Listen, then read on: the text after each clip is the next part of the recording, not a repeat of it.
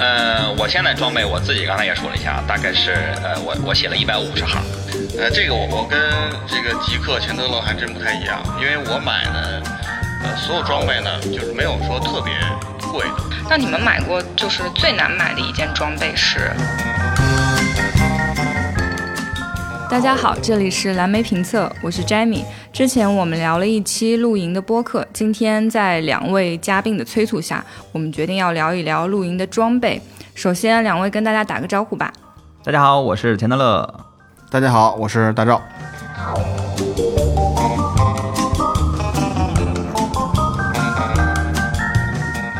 其实装备这个部分应该算是很多露营爱好者倾注了大量精力和金钱的一项露营开支了。因为我浅看了一下钱德勒的露营装备清单，是分了八个系统，然后超过一百种装备和用品。想必他关于这个主题一定有很多想说的。我想先问问两位，如果要从露营装备里挑一件，你觉得最能提升露营的幸福感、最必不可少的单品，你会选哪一件？大赵老师开始吧。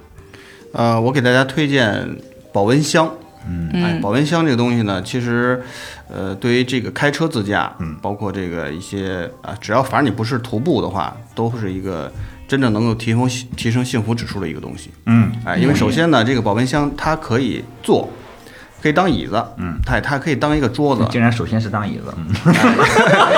你也可以放一些爱吃的什么的。嗯哎，另外呢，就是说，呃，因为绝大多数人出去玩露营的话，基本上都是夏天或者秋天，对哎，天气比较热。那么这个时候，如果我们能喝一瓶凉啤酒，嗯，哎，吃点什么凉西瓜什么的，那是太爽的一件事儿了。是的，哎，所以我出门的话，基本上这个保温箱是必带嗯的，里边放点冰袋儿，哎，会带上我喜欢喝的饮料啊，喜欢喝的酒啊，嗯哎，出去在外边跟朋友一起，那真是哎非常舒服的一件事情。可能大家对这保温箱觉得它可能是一个很普通的东西，但是实际上，呃，好的保温箱它呢保温效果能超过四十八个小时，就是说你今天带出去的这个凉啤酒，到两天之后它还是凉啤酒，它还是冰的，这个是保好的保温箱一定能做到的一个一个一个体验，对，所以它它会让你这个幸福感提升很多。我推荐一个我的应该说是幸福感最强的这个装备，就是我的战术的行军床，是一个可折叠的一个，折起来特别小，不到两公斤，跟成年男子手臂小臂差不多长的这么一个呃这个行军床。然后这但是展开它是一个一米九乘七十五公分，非常标准的一个一个单人的这个床的那么一个尺寸。对，然后非常舒服，因为它它比我睡过的所有的气垫，然后泡沫垫，还有这个自充气垫都要舒服，而且因为它呃我还装了一个这个离地的这么一个床腿。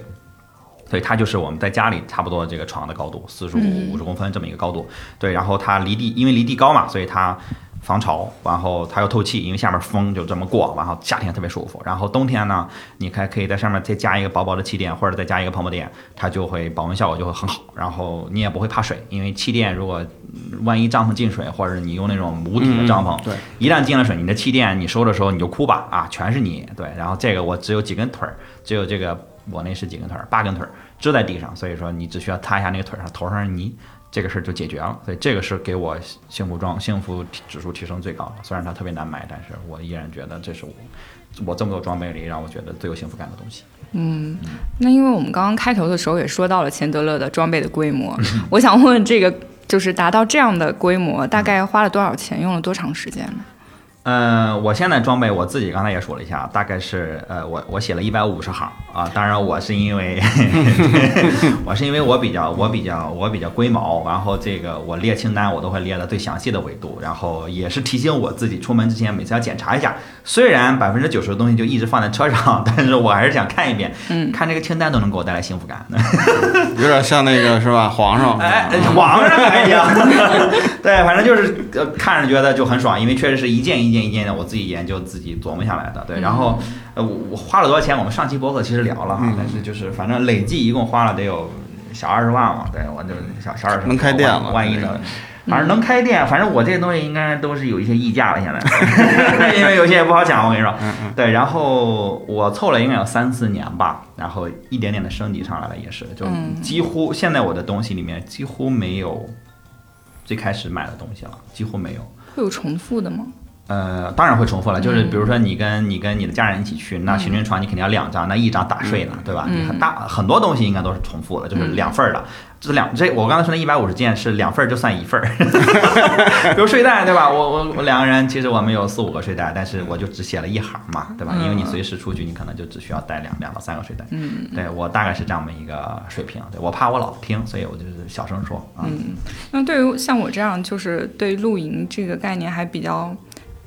感觉没有那么热情的人来说，我就有一个问题，就是说露营一定要买装备吗？嗯它是一个很必要的东西嘛？因为我看到现在好多商业营地，它是会提供比较齐全的装备，包括帐篷啊、里面的睡眠系统啊，嗯然后一些简单的、简单的一些支持的设施，嗯然后还有配套的设施。嗯那这个装备一定要买吗？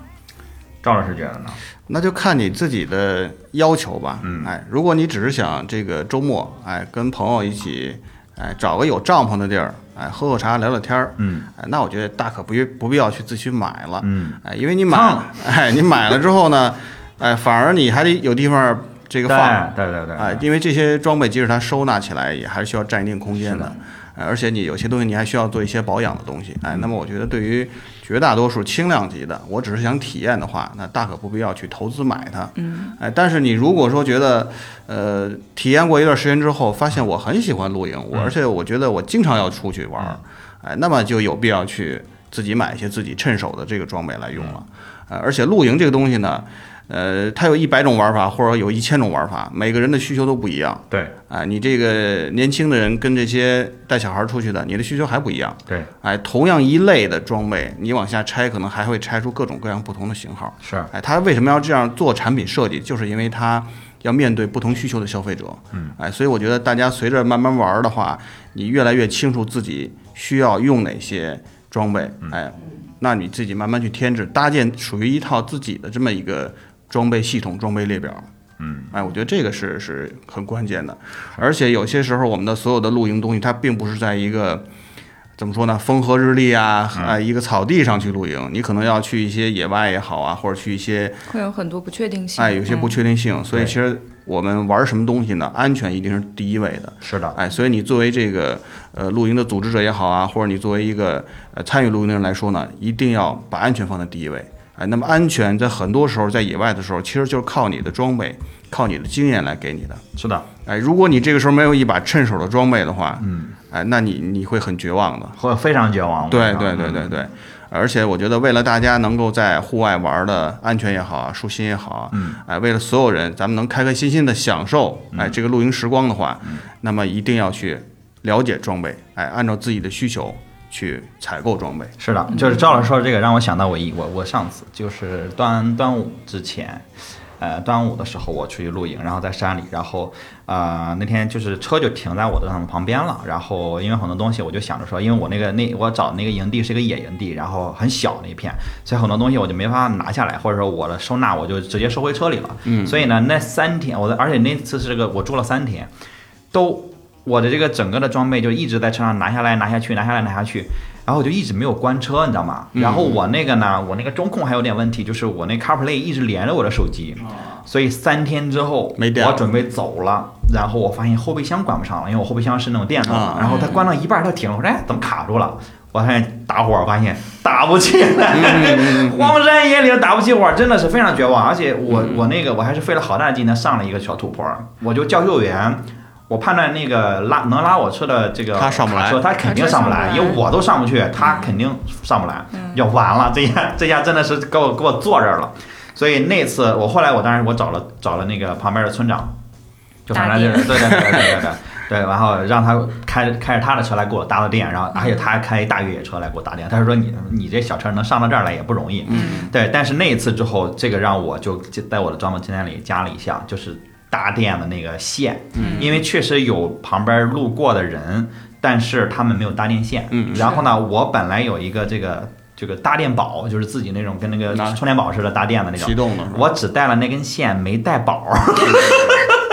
因为那个东西是有电池的嘛，所以你把你夏天肯定不能放在车里，是很对危险的。对对然后它就在家里，然后它也没有写在我的装备清单嗯里，所以我就只带了一个专线专用的这个线。所以后来我就买了一个能通用所有的车的那种两头都是那个夹子那种嗯线，这个实际上对我影响触动非常大，就是这个是绝对影响安全的，因为我收拾完已经下午七点了，嗯嗯，已经天黑了。如果我那个情况下，而且我吃的已经吃完了，然后我们一家三口，两人一狗，嗯，那天晚上会非常的不好过，对会非常地不好很危险很很危险的，很危险的，对。所以就是这个是刚才我特别，所以特别想要就是符合。大陆老师说的那个就是安全是第一位的，你买装备首先要考虑它是能给你一个安全的庇护，而嗯不是说呃所谓的颜值或者说你就是嗯说来炫，这些绝对是绝对是次要的。对在我们家是人第一，狗第二，装备第三。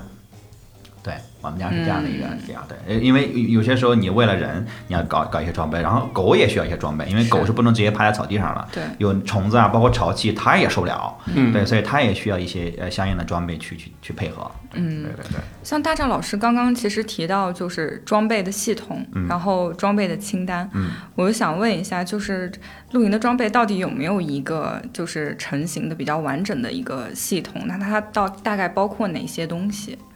因为露营的装备实际上就是呃，它倒是没有一个官方的或者说教科书级别的这样的一个分、分区的方式，就是分分系统的方式。但是很多的人呃，露营一段时间之后，他一定会找到自己的一个呃系统的方法，就是因为其实我们出去露营，我们说最复杂的就是你过夜嘛，或者说你过夜 N 天，它无非就是说你的这个餐饮系统。你的睡眠系统，这是最重要的。你要吃饭，你要睡觉嘛，这是人的这是最重要的这两个东西。然后呢，你白天你基本上是要有一个类似于小客厅，就是你白天你不会待在帐篷里，因为帐篷绝对任何特别再好热的帐篷，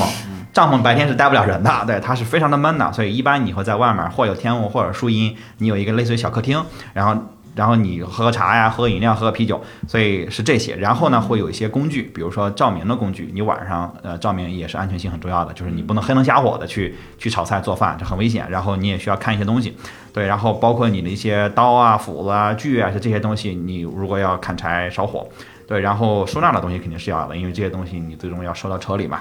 嗯，那或者收到包里，那你要有相应的收纳的东西。然后，如果你要玩火的话，那整个焚火那是一一套完整的东西。如果你冬天出去的话，那取暖是要额外考虑的。对，因为你冬天你如果没有一个呃物理取暖、化学取暖的方式的话，那真的什么营地你也你也受不了。我我们说北方啊，南方冬天也是冷的，你肯定汤婆婆和这个暖宝宝你肯定是要准备的。但是北方基本上我都会准备一个暖炉放在这个呃帐篷里，然后能让我帐篷保证二十五、二十八这样的一个温度。对，然后呃，当然也相应的户外的衣物也是要准备的。呃，专门的说衣物也是因为户外的衣物跟呃跟在城市里穿还是性质不太一需求样不。太一样。嗯对对对对对，因为你你其实需要一个保暖，然后速排干汗，然后透气这些，然后包括这个你你还有一些这个额外的防护，比如说你防火的时候可能有一些这个罩子、棚子之类的，对，然后呃衣物这是一套，然后还有就是一些应急的东西，比如说应急的医药，嗯然后你擦伤、呃扭伤、割伤这是难免的，烫伤这是。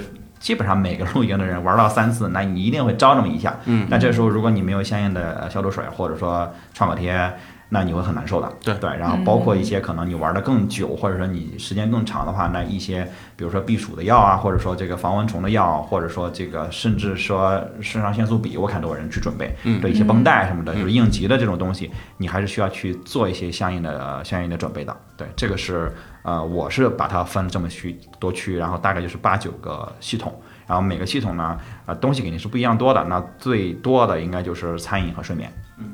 这个应该是最多的，因为你其实就主要就干这俩事儿，这俩事儿行了，那你在野外就不会太难受，就基本上能满足你百分之八十的诉求。嗯，对，然后你再有一两个灯儿，呃，基本上就问题不大。嗯，对，对，钱德勒其实他讲的这个东西呢，特别的干货，嗯啊，因为就露营装备的细分也好，啊分类也嗯好，这个我觉得我们都可以单独哎聊个十七八期都没有问题。因为单独你就是说睡眠系统，对我能跟你聊一下午。对，嗯，因为它分类其实很细，嗯，哎，所以呢，但是这里边儿还是有一点，就是说，呃，并不是所有人都想当极客的，嗯对哎是他也并不是说我每一次在露在外边儿露营的话，我都要待个三天五天的，是哎，所以绝大多数人呢，他的需求其实是一个有限的需求，嗯，哎，那么我们为什么鼓励大家上来先别去买太多的装备。嗯，哎，你只要反正你有这么一个呃装备系统的概念就可以了。嗯，哎，那么随着你每一次玩的不一样。哎，那有些人我在外边不住，我今天就是跟朋友在外边野餐一下，那你唯一需要的就就是吃的这套系统的都可以了，哎，你不需要考虑睡嗯眠你系其统。实就是只需要一个碗一个筷子就行 了，碗都不用，你扎那地上吃就行。 你有一双一次性的筷子，这趟就行了。再准备一个一次性的杯子，我跟你说，对对，但是有一些就是我觉得基础类的东西是必须要带的，嗯因为毕竟你在外边露营，它还不是在在城市里边或在家里边儿。嗯哎，像刚才钱德勒聊到那种应急的药物，嗯，哎，这个是必须要带的。是的哎因为包括他前面讲那个电瓶没有电的没有没有电的这个事儿，哎，这个也是一个很危险的事儿。很危险。哎，因为有些时候你在外边儿在户外的时候，你真的出现那种被蚊虫叮伤或咬伤之后，嗯，而你又没有带能够及时处理的药品的话，是那个真是喊天天不应，喊地地不灵的一个事儿，而且你整个的这个露营计划就会因此而泡汤。对，哎，所以所有涉及到这种安全地方的东西的话，是必须要准备的。哎，那么其他的一些。这个饮食系统啊、睡眠系统啊，包括这种取暖系统的话，就根据你这次露营的一个需求，你来去决定就可以了。因为你如果不在冬天去出去露营的话，那你不用考虑取暖系统的事儿。对，哎，但是你如果在冬天出去的话，这个是必须要考虑的，因为嗯它是一个涉及到安全的问题。对，嗯，哎，那我很好奇，就是大家最先买的装备都是哪些？那我相信绝大多数人都是先买的 帐篷， 嗯啊，因为在那个什么都不太懂的年纪，哎是我， 觉得这个有个帐篷，是吧，嗯就是解决了 对，就没问题。题了啊。对对对对对，嗯，你詹美老师，你说你先买的是帐篷是吗？对我先买的是帐篷，嗯然后是因为我在露营的群里潜水了好几天，嗯，然后你收发集了现，一些对，嗯收集了一些大家的信息，然后去一开始其实，嗯、我准备的时间没有很长，嗯大概也只有半个月吧。然后我就当时看到有很多呃现在比较热门的品牌，像嗯 DOD 啊那样的帐篷，我一开始的感觉是觉得嗯，还挺好看被的，击中了，对挺不好对？看的， 挺好 看的。然后我就想买，但是当时嗯、呃国内的现货不是那么多，然后对我又不太能等那么长时间，所以我最后选来选去选了一个 Big Agnes 的嗯帐篷。就是还算是比较轻量型的，是一个徒步帐，嗯对。但是我出去之后发现，嗯，其实我应该先买椅 子，因为我在帐篷里待不了那么久。是啊，嗯而且你对在帐嗯篷里窝着很难受的。对是是，所以我就很好奇，大家都是怎么开始准备这个装备的？就就我嗯觉得詹姆老师提到这个，就是他买了一个 Big Agnes 的这一个徒步帐，它是一个很轻量化的帐嗯篷，是很多重装徒步的人会选的装、装备。实际上你还是找到了一个也算是蛮小众，而且品质不赖，而且它的颜值也不赖的这么一个产品。 是，只是它跟你的需求完全不符， 对，对吧？你买了人家的装备，哎对，买了徒步的人觉得，哎呦，这帐篷因为也不便宜吧，得两三千块钱。两千多吧？嗯对啊，两千多，因为其实两千多，你如果买说我们说这个家庭露营，或者说这种呃公园露营，或者说就 glamping 来嗯讲，已经能买到 Snow Peak 的帐篷了。就 Snow Peak 入门的帐篷，隧道帐。也就是两千多块钱啊、啊我我因为我最早就买过一个 Snow Peak 两千多块钱的帐嗯篷，然后我还我还蛮满意，而且空间很大，它是一室一厅的，你知道吗？你是完全可以坐在帐篷里的。你下了雨之后，嗯你把那个内帐一拆，里面就是一个整个的隧道，然后容纳个六七个人，一点问题都不大，大家都在里面吃饭什么的。对，所以其实就是，其实就是还是说你要先确定你的需求。就赵老师刚才也也反复提，就是你要知道你要你要买什么，然后你你要你要去一个什么样的地方，然后你想体验的是什么。然后我是觉得最先买的其实就是碗筷。啊，或者说你也不用买碗筷，因为你点外卖，你家里一定有一些一次性的碗筷对，带上它就行了，还不用洗，你只要记得把它带回来，就别扔在外头。嗯然后呃，其实我是觉得除了碗筷，最重要的就是一张椅子，一张椅子是最重要的，因为你大部分时间是坐那儿不动的。对吧？因为你不是去徒步的，你只要说是去露营，实际上你大部分时间你站完了地方，你甭管有没有帐篷，你肯定是不动换的。那这个时候有个椅子，有而且有一张舒服的椅子是非常重要的。所以我我会在椅子上花的预算蛮多。其实我是觉得，包括你你你去你去分配这个预算也是，你你应该在哪个装备上花的时间越长，你应该越把预算放在哪儿。比如说我刚才说我在睡眠系统上花的时间最长，嗯，所以我会在睡眠系统上花很多的精力，最后我也会在睡眠系统上花很多的钱。然后那那椅子也是这样，相反桌子在我这儿反倒是次要的。因为我可以放地上，嗯，对吧？那或者说我有一个就是这个这个水瓶的东西，我就可以放这个，包括赵老师说的那个保温桶，我也可以临时凑合一下，对吧？但是椅子你是没法凑合的，因为你坐地上一定是不舒服的，它潮啊，那你屁股一会儿就就湿哒哒了，这是肯定不舒服的。然后别的我倒是觉得都相对是次要的。然后如果你真的想玩，那你可能第一个大件儿，我倒是建议是天幕，这个是能给你提供遮风挡雨，尤尤其是最重要的遮阳，它是一个小客厅，你有天幕一支，好，户外客厅就已经有了，对，然后你在里面一坐，行了啊，干什么都行。然后你如果要吃饭现做。那你就买个小炉头，如果你不需要现做，那你就直接上便利店买完了去了，扒开吃，吃完把垃圾带走就完了。哎这是我觉得就越简单越好，就是刚开始的装备一定不要花很多的钱，嗯就上来的第一件装备，就是应该说是头三次装呃露营，都不要花很多的钱，因为大概率是买的是不对的，大概率买的肯定不是你想要的东西。对，那你们买过最贵的单件的装备是？哇，这么这么说到这 儿了，既然都说到这儿了，先说吧。呃，这个我我跟这个极客钱德勒还真不太一样，因为我买的呃所有装备呢，就是没有说特别贵的，哎，就是虽然我也喜欢这种这个有品质感的这种设备或者装备吧，但是我并不痴迷这些东西，哎，我其实更多的从这个实用角度出发的，哎，在我能够接受的范围之内，而且我确实也用得上这个东西，哎，我会去选一个性价比相对合理的一个呃一个装备，嗯这个是我觉得我可能代表绝大多数这个呃爱好者这个是这的这么一个一个消嗯费观念，哎，对，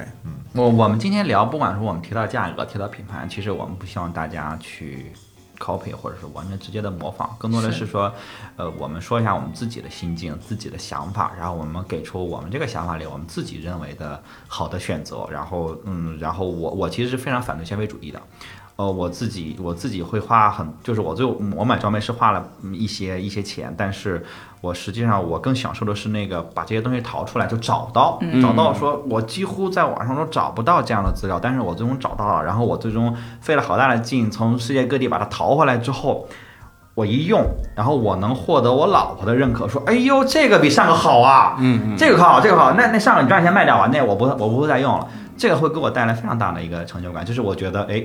真的说花用我自己的经历，用我自己的这种探索的这种这种学习的这种过程，找到了我我真的适合我们的东西。对，这个是我觉得非常享受的。对，所以说回来就是我我我目前最贵的其实就是帐篷。嗯，我我我买了一个 10TB 的这个呃大的金字塔的帐篷，然后花了不少钱，然后算上配件。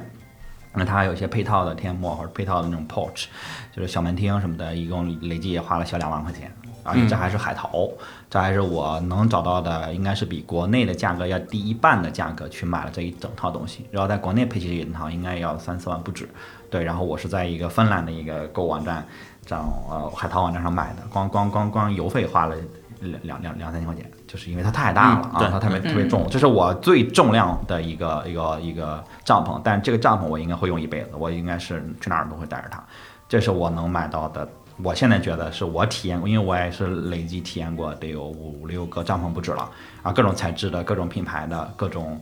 呃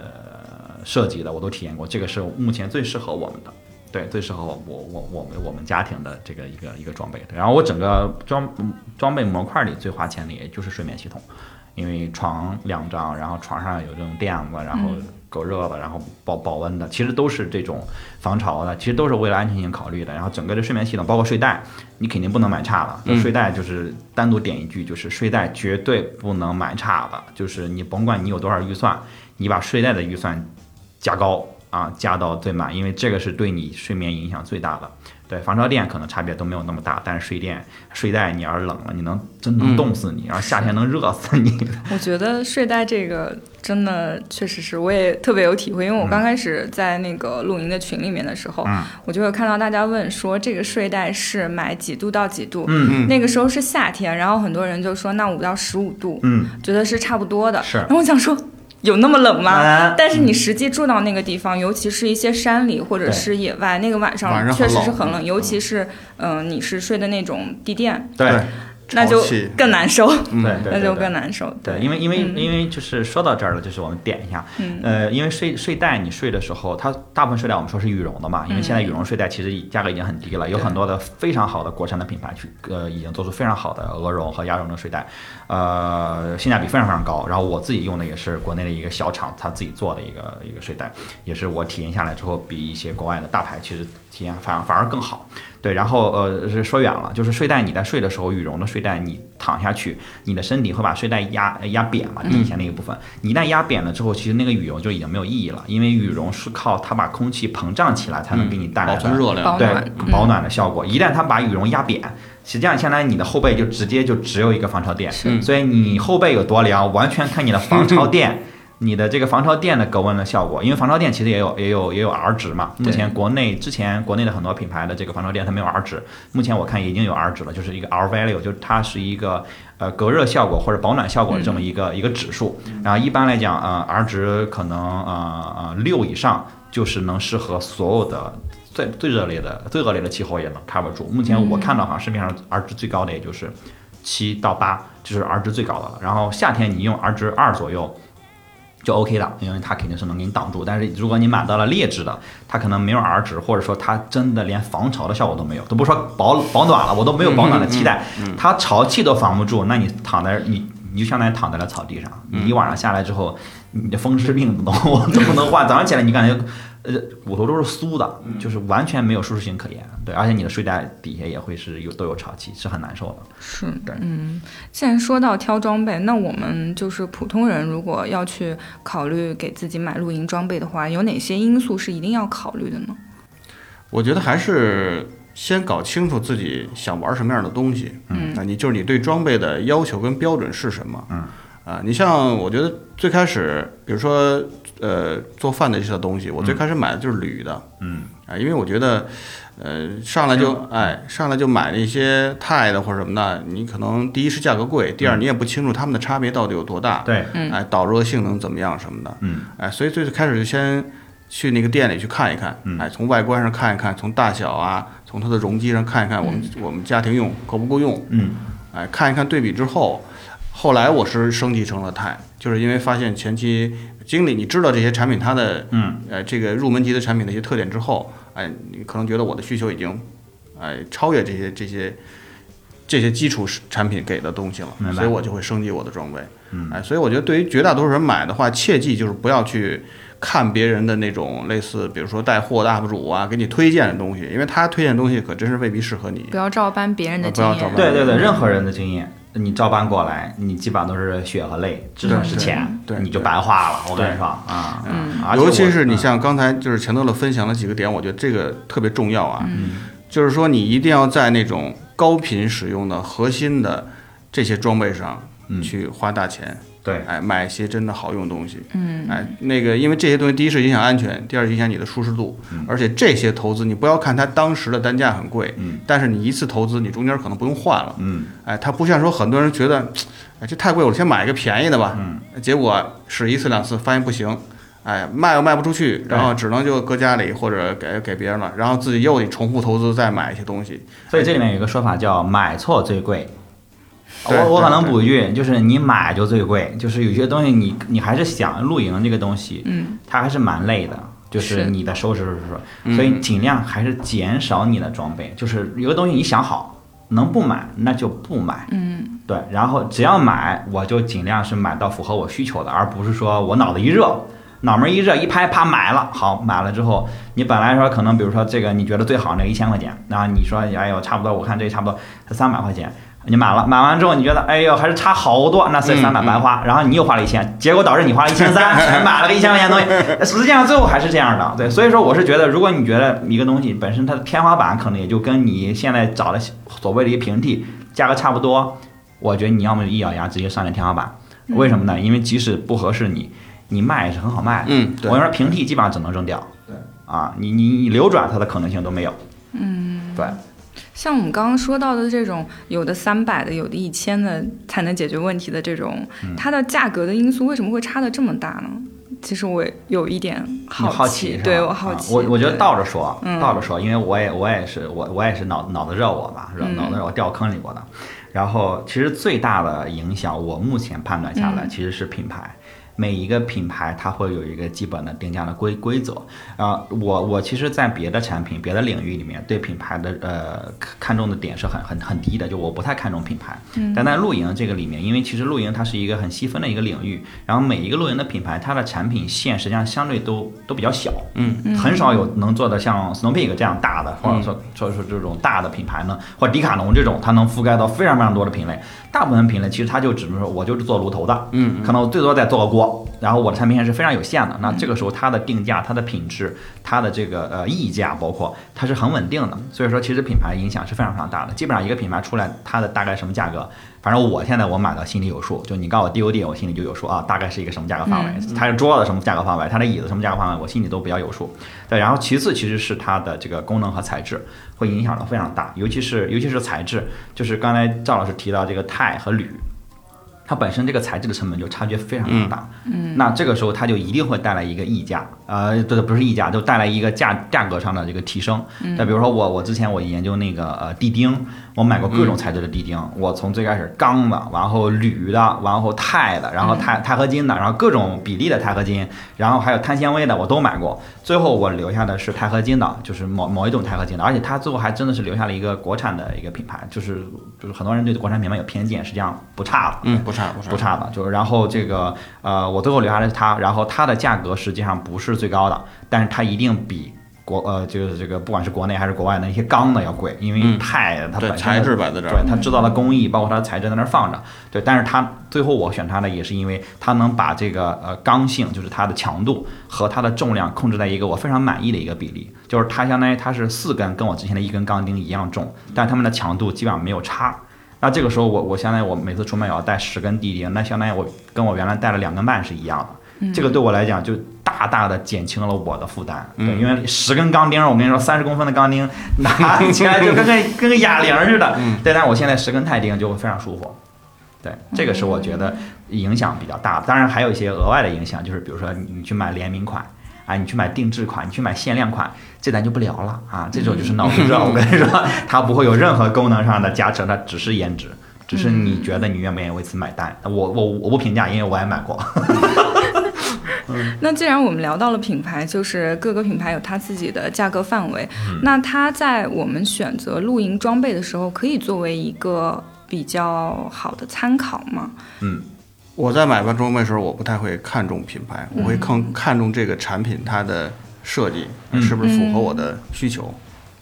还是从比较实用的呃角度比较去实用的考角度来看。嗯对，第一是功能啊，第二是它的比如尺寸啊、大小啊，嗯，啊，最后看一看价格，嗯，哎，是不是综合下来是符合我的需求？明白。我我我我跟赵老师在这儿观点不太一样，就是因为也可能是因为我捋的捋这些品牌和产品太太多太长时间了，就是我认为品牌蛮重要的，倒不是说呃我会觉得哪个品牌的东西就是好，我倒不是这个逻辑，它逻辑更多的是就是我刚才说的，因为很多的品牌它的产品线是很单一的，那它的产品数量也是相对比较少，那。那然后它的这个很多的露营的品牌，往往是很热爱露营的，或者说很热爱户外的人去做的。所以很多的产品，它直接它的品牌理念会直接体现在它的产品上。所以这个时候，如果你相对熟悉了，我不建议刚开始的人去做这种尝试啊。如果你相对熟悉了，那你其实会知道每一个品牌它大概的品质和它的呃，比如说细节，它能做到一个什么样的程度。我举一个例子哈，就是比如 Snow Peak。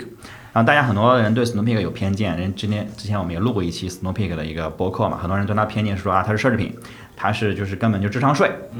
但是实际上，我所有买过的 Snow Peak 的装备买回来，不管你看了是怎么样，你买回来之后，你都会一定会有经验感。哪怕我已经买过他们十几件、二十件东西，我依然会有经验感，就是你会想不到说啊，这么简单一个东西，他们能处理成这个样子，就他们能处理到。这么有质感，或者说这么多的细节，这个东西是它每次它都会让你惊艳，这个是很难得的一个东西。所以说，这个长期来讲，你会对这个品牌产生一定的信任感，这个是很难免的一个东西。因为我自认为是一个啊比较理性的人，就是我自认为我不太看重品牌，我觉得很多品牌的时候它的溢价是并跟跟它的实际体验并不相符，但是在露营这个领域，我反倒是会觉得它会蛮接近的。比如 DOD 也是一个一个一个一个类型，就是它做的东西非常漂亮，那个小兔子的 logo 真的非常的可爱。但是它每次你买到它的东西，你就会觉得嘖这个细节还是跟雪峰是有很明显的差距，是非常明显的差距。尤其是你买了同类的东西的量，就比如说同样买了一个同类的东西，嗯对啊它两个品牌都买了，你会有非常明显的一个差别。因为之前我买过一个 Snow Peak 的一个杖杆包。嗯一个长长的，大概八九十公分长的一个杖杆包，我在亚马逊上买的，然后我蹲了很久，它的价格一直很贵，三百多一个杖杆包，就它只装杖杆，你知道吗？嗯都比都比我杖杆贵了。那会儿我杖杆才 这也很便宜，但是后来我因为这个杖杆包还升干升级了我的杖杆，脑袋一热，我 我觉得我的杖杆配不上我杖杆包。 对我买的时候，我后来后来是一次凑单。因为正好是日价，我凑了个单，说那要不就咬一咬牙买回来吧，因为它跟我的那个车的后备箱的宽度正好一样，一模一样。我别的我尺寸没找那么合适的，它是严丝合缝，然后买回来之后也是严丝合缝，然后买回来是我拆开那个包裹，我一摸那个杖杆包我就震惊了，因为它本身我理解它是帆布的那种软软的，我以为它会卷成一个小的拿过来，没想到它梆梆硬，就是它那个呃呃，它是呃应该是这个。呃，帆布它是用很厚的这个织法去织的，然后它甚至它虽然很长，有一米，就是将近一米长，它甚至很难对折，就它硬到很难对折。这样的话，你把杖杆放进去是非常的稳的，它就跟个说是布的，那其实它跟个盒子似的，嗯所以它放在那儿就非常非常稳。它它而且它里面做了一些绑带，嗯就是它绑带你还可以拉紧，比如杖杆放进去，如果杖杆如果你没有固定，如果或者杖杆小的话，会移动，你开着车，你就后备箱哗啦哗啦哗啦，它还会有一根一根一两根绑带给你绑住，它还考虑了你的长款和短款，里面还有小网格去放你，比如地钉，嗯嗯它考虑的非常的细节，然后你就会觉得哇，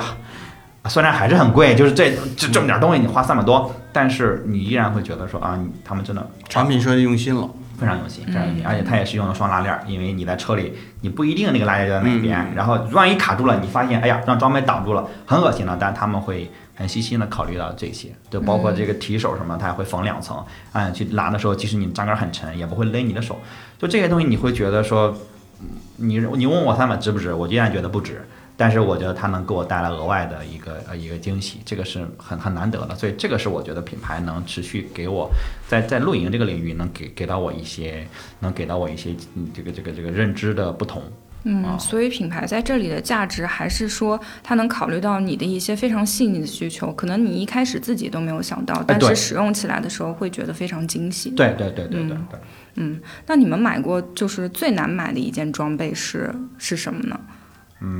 我其实就是刚才我说的这个呃 ten TV 的那个呃那个金字塔照，嗯呃因为正好赶上呃一波疫情，然后赶上那个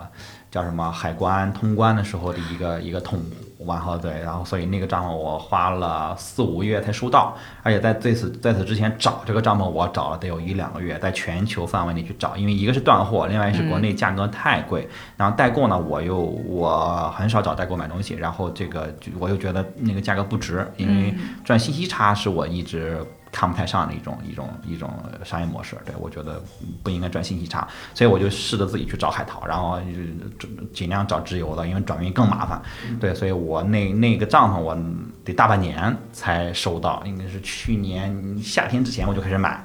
结果到了去年冬天我才使上这个帐篷，对。说到海淘，就是我也想知道大家都去哪里买露营装备，因为我一开始买露营装备的时候也遇到一个问题，就是海淘它的物流时间不那么确定。是的，尤其是遇到一些就是国际事件或者说是不可控的因素，嗯，它会拖的时间很长。然后呃，如果在国内找代购的话呢，首先如果你是在淘宝上找，你很难判断这个。这个代购是不是靠谱的嗯靠谱的，所以所以这中间的选择就非常难。所以大家平时都会选择哪些平台，或者说哪些渠道去购买自己的露营装备呢？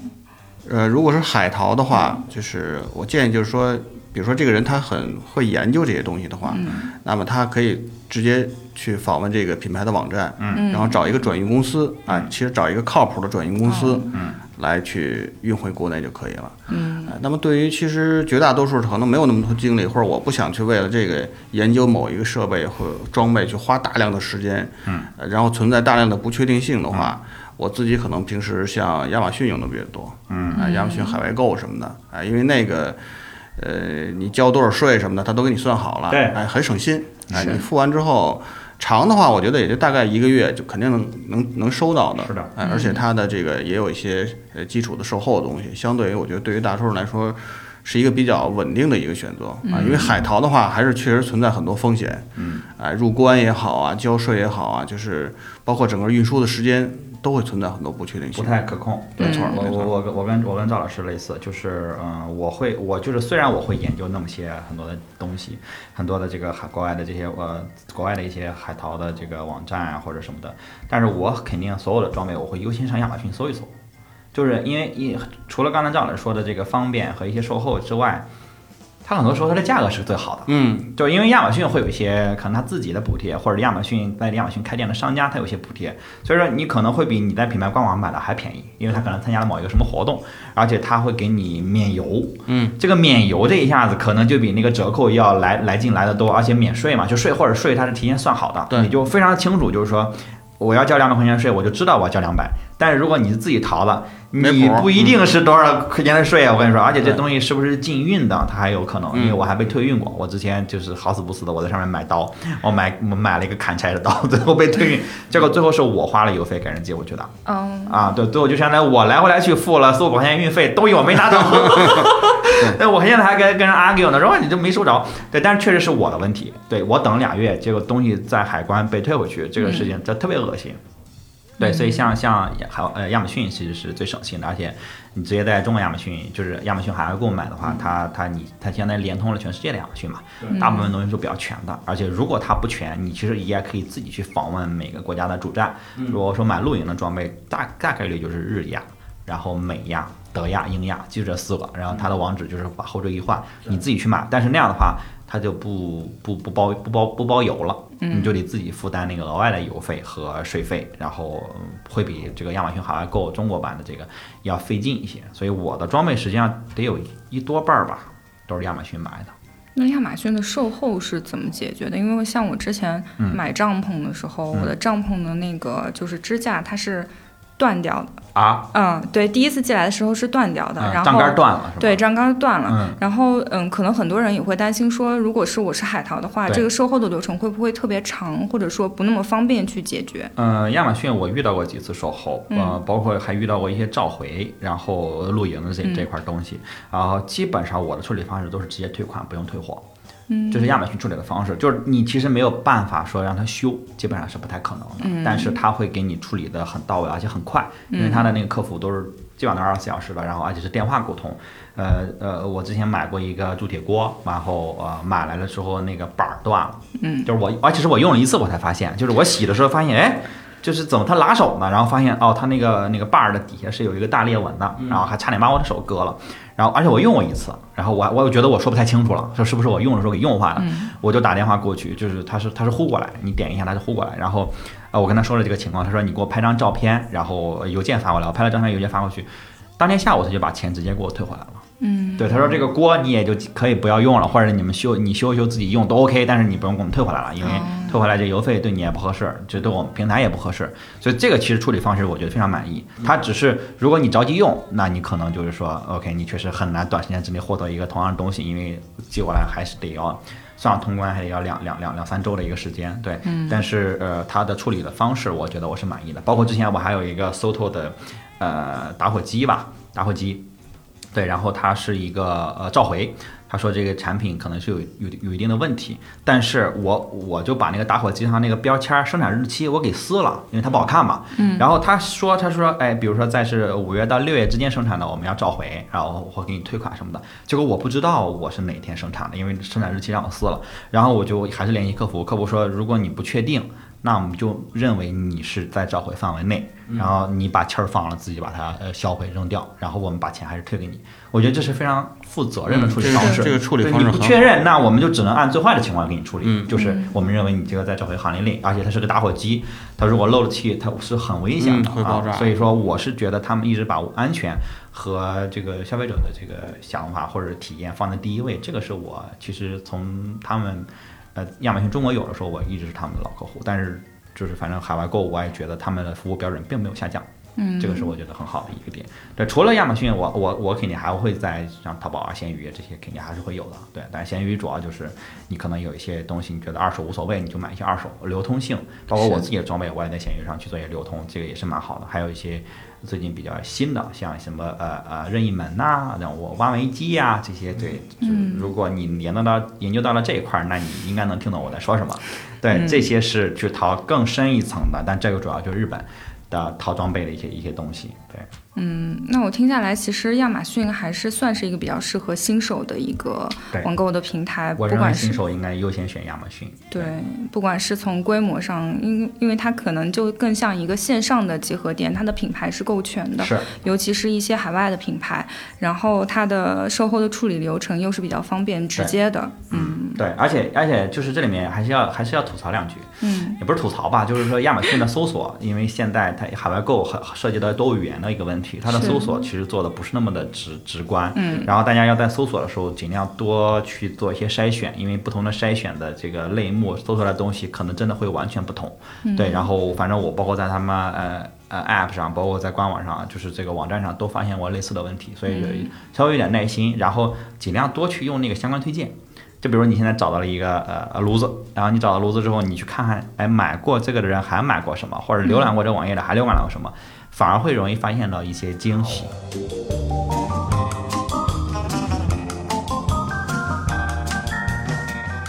最后我们聊了这么多，其实最后还是要落在。到底大家什么时候买装备是比较合适的？这是我比较想知道的。嗯，什么时候买？我我是觉得，如果你有耐心，你就反季节买，就是你在冬天的时候去买。就其实反季节就是就是你就是在大家不露营的时候，你去买露营的装备，这个时候是最合适的。嗯，那此时此刻，我们现在六七月份。你去买装备，那基本上好价格你就不用太想了，能有货就是好的，因为现在国确实国内的露营有点太太火爆，嗯对，太火爆，尤其是一些相对大家都知道的品牌，像你刚才提到的 DOD 啊、Snow Peak 这些东西，你去找代购，甚至好恨不得都没货，是都不是价格的问题，对，都没有货，对，所以就是如果你能有耐心，你能在冬天去淘一些东西的话，是很好的。对我基本上是大件儿都是冬天淘的，嗯，夏天你你的溢价，包括你的运输、你挑货，而且你可能还会有不靠谱的情况出现，所以说就是不是特别的靠谱。钱德勒讲的是一些，比如说这种国外的品牌，嗯，哎，但是其实呃，从我自己的感受来说，我们现在国内的很多品牌东西做的也不错，是啊，哎是，所以我觉得，如果是你是对品牌没有那么高的要求，嗯哎，还是比较呃消费比较折中的这么一个态度的嗯话，那么其实你在国内的话，像每年的我们这种大促也好啊，嗯哎，什么六幺八也好啊，双十一也好啊，嗯，哎，甚至于说，哎，年底的时候，嗯就只要有这种促销的时候，这些都会有很大的一个折扣力度。嗯，哎，我觉得可以提前先把它加到购物车，然嗯后有一些呃价格低点的时候，哎，可以尤去其是大件儿，对蹲蹲一下嘛，对蹲一下对对就别着急，看看他就其他人怎么说，然后看看其他人入手的价格，就是也也能省不老少。对，所以确是实的嗯，赵老师提到那个国内国外的品牌，因为这里面也有很多的刻板印象和偏见，就很多人很多人认为国内的品牌就是品质低，就都是抄袭，就都是就是，呃，用的都 low。我我完全反对这种这种看法，因为我有很多的装备是是国产的品牌，而且他们的原创做的并不赖。比如说像自由折魂的帐篷做的是非常非常的就全球顶尖，这个是毋庸置疑的一个东西。对，包括睡袋，我现在是认为国内国产的很多的睡袋，呃，我一时想不起名字来，就是卖得非常好，然后各种即使是一些比较极限运动的或者是极限的户外，他们也会去用，对，没有问题。然后性价比确实是非常非常高，就是东西做的也是绝对是挑不出毛病来。然后包括这个很多的这个锅碗瓢盆儿，现在呃，包括这些炉子。呃还有一些家具这些东西，其实国产品牌做的都不错，但是我还是想说，就是我觉得我们尽量去支持原创啊，这个是我的态度。就是我，你甭管说你的价格有多低廉，你有多性价比，我一直是一定是旗帜鲜明的反对抄袭的。而且抄袭并不是只有国产品牌在抄，呃，很多国外的品牌也有抄袭的问题。对，然后只要只要是我知道我认知范围内我发现了，那我就不会用我的脚去投票，我就不会消费。我觉得只做做到这个就可以了，就是你也不用非得去拉大旗去骂人家，就是惹一身骚还惹一身气，没有必要。但是我觉得价值观上来讲，就是我是绝对的反对抄袭，因为走捷径，呃，对你的品牌也没有好处。我是觉得没有任何的意义，然后你也不会获得别人的尊重。然后我觉得你走捷径走惯了。Easy money 挣多了，你自己的品牌也一定会往下走。你在品质把控上，我觉得你的价值观也不一定就会为消费者考虑。就如果你连你自己的品牌都不 care，如果你连自己说是不是原创都不 care，那我觉得你在安全性上，在品质性上也不会有能值得我信任。这个是我为什么反对反对抄袭。对，对但是很多现在国外的国内的小品牌。呃，真的是小品牌啊，可能甚至是工作室或者或者工坊这样的级别的小品牌，他们也很困难。因为他们产量很有限，所以他们的这个成本其实控制不住，然后导致他们的价格确实是高，而且就那个价，它可能都不一定能挣钱，因为很多时候平台，呃，会要求他打个折啊、发个券啊什么的，他不一定能撑得住，而且他们自己其实也也很疲惫。那这个时候，我觉得大家也不用太去，就是说说，哎，是不是我买买买原创我就交智商税了？我觉得你就是尽力而为就好了，你没有必要说我没有这个消费能力，我我硬去呃做这个事情，我觉得没有必要，也不用背这种道德的包袱。对，只是我觉得在力所能及的范围内，我们尽量去支持原创，这个时候会让这个环境更好。对，这个是我的观点。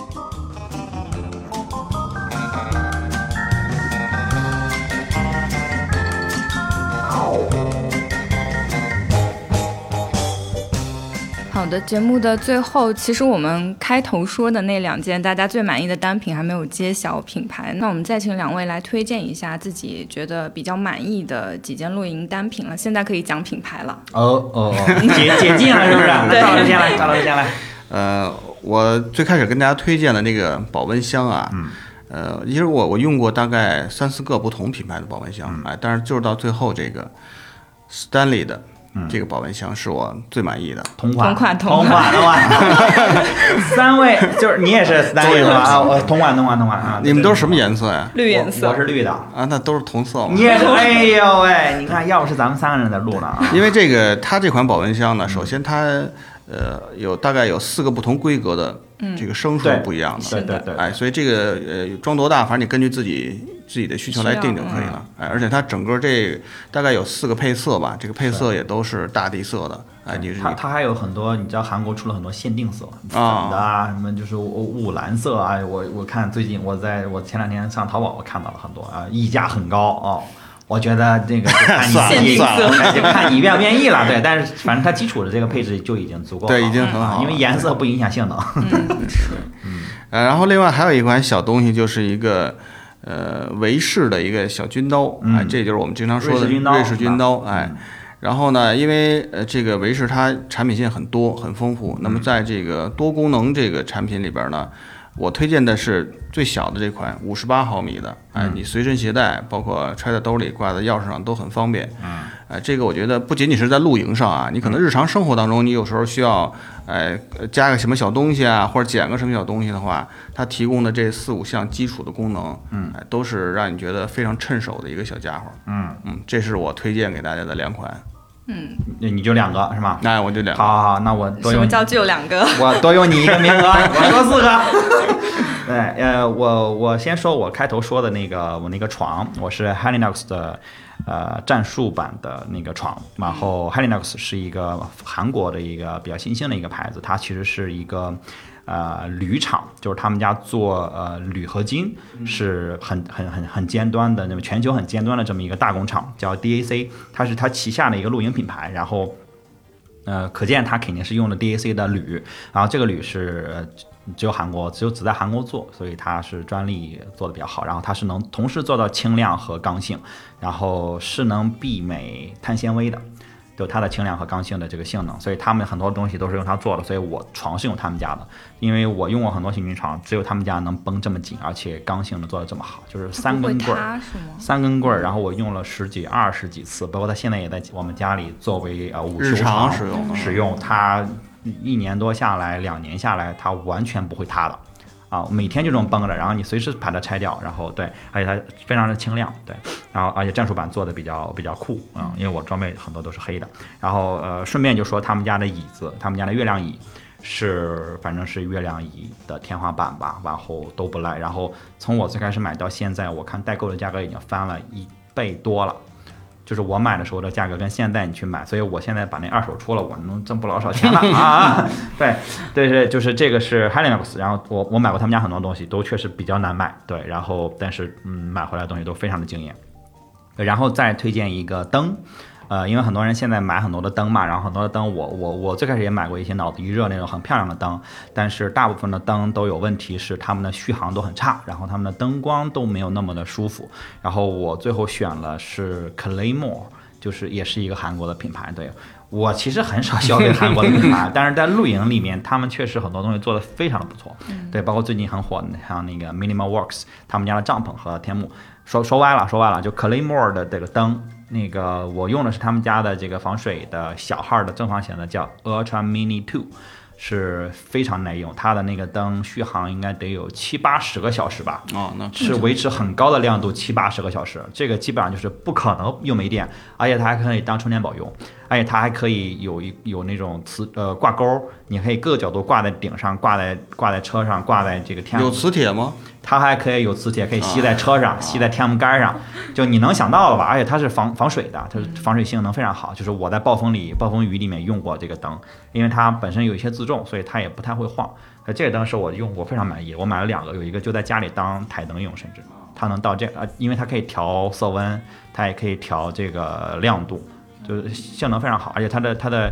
呃，颜值也很高，是那种很很有机械感的这种这种颜值，对，收纳起来很小，很薄薄的一片，对，然后还有一个就是，呃，Trangia 的风暴炉，这是一个瑞典的牌子，它是一个套炉，它一套包括啊、一整个一个一个炉架，然后它有两个锅，还有一呃两个套锅套在一起的，然后它还有一个。啊，水壶，然后它还有一个大平底锅，也也可以当盘子用。它是一套，它叫套炉，叫风暴炉。然后这个是亚马逊买的，呃，特价的时候能到三四百块钱，只要三四百块钱，刚才那一这么套便宜啊，非常便宜，是因为它卖了一百多年了，它的设计基本上没有改变过，它就有一个问题，它它的基本款是酒精的。就是烧酒精的，然后你可能要额外带酒精，然后呃呃，因为我学化学的嘛，所以这个上来就吸引了我。哎，设计的它收纳起来之后是一就是一个小锅的一个样子，但你打开之后它一变形，它会有两个汤锅，有一个平底锅，还有一个烧水壶。那个烧水壶应该就是目前最爆款的烧水壶吧，有很多人专门买那个烧水壶。然后这一套下来也三四百块钱，我觉得非常值。然后日常不特价也就是四五百块钱，啊，这是我从最开始基本上就用，这个是很少从我应该是最早露营就买了，然后到现在为止，它依然是我们家最受欢迎的锅，而且我现在基本上每一两周也会在家里用它去在家里煮一个寿喜锅或者煮一个小火锅吃，因为它正好适合两个人的尺寸，它有二十五、二十七、二十八，我买的是二十五，就是两人两人份，就最大号的那个。啊，它是略微有点重吧，但是是铝的嘛，毕竟，所以它是我觉得用下来最满意的一个锅，因为它那个酒精，你也可以自己去买它的那个呃气炉的那个插件儿，就是它就把酒精酒精的那个小小小炉炉头头给换了换成气炉，啊气罐儿就可以烧气罐儿了啊。对，那个单独买那个炉头啊、亚马逊也有卖啊、淘宝也有卖，也不贵，我看两三百块钱，单独买那个炉头，把它插进去啊，你就可以接气罐儿了。对，反正我是用酒精的，因为这个酒精我用起来比较顺手，因为实实验室待的时间久了嘛，反正我 们家常备那种九十八度的酒精，呃，就是酒精不太好买，尤其在北京是的啊，酒精呃只能买同城的嘛，反正就是得找找。对，但是你改成气罐的话，那不就就好买了嘛，对吧？然后，嗯，对，现就是这个是我特别满意的一个一件东西。嗯对，然后说这么三个，然后刚才因为说了 Snow Peak 嘛，然后就不展开说了。我们有一期专门聊 Snow Peak 的播客，大家可以去听，里面聊到了很多 Snow Peak 的装备，就是都不赖，但是就他们家也有自己的特色，然后确实呃价格也是蛮高的，那代购溢价也就更大了。对，就不展开说了，大家去听那期播客就好了。嗯，好像钱德勒也给大家准备了小礼物，那我们这个时候就顺嗯便揭晓一下吧。啊啊啊小啊！礼物到这儿就说了是吧？嗯好，就是我觉得就是因为我们我跟我跟这个大赵我们都分享了一些这个喜欢的装备，然后听这期播客能听到这儿的，我相信你应该也是一个喜欢露营的人，对。然后呃我也希望大家也分享一下自己最喜欢的装备，或者说如果你还没有太入坑，那你说说你最大的困惑，然后我们的留言互动一下，然后我跟大赵会这个会关注一下，会跟你这个做一些交交流，然后我们会选出两位去送出呃每人送出一个小礼物，就是呃最近是呃 Snow Peak 的 Snow Peak Way，就是雪峰季，然后是二零二二春季。啊、然后六月四号刚刚发售，然后我刚刚在日本海淘的雪峰机的限量的东西也到了，所以我多这次多买了两个限定的雪拉碗，就是小的雪拉碗，呃，我就不讲雪拉碗是什么了啊，是六十毫升的雪拉碗，所以它特别适合在营地里喝喝茶、喝喝酒，然后现在也是我家里主要的小小酒杯和小茶杯，然后很可爱，然后反正刚刚收到，然后这个每我们选我跟大钊一人选出一位来送出这个，那肯定是选这种嗯最有心的吧，嗯对吧？不管你说的是什么，我们得看到你的心 嗯啊，对，一人送出一个啊，包邮啊。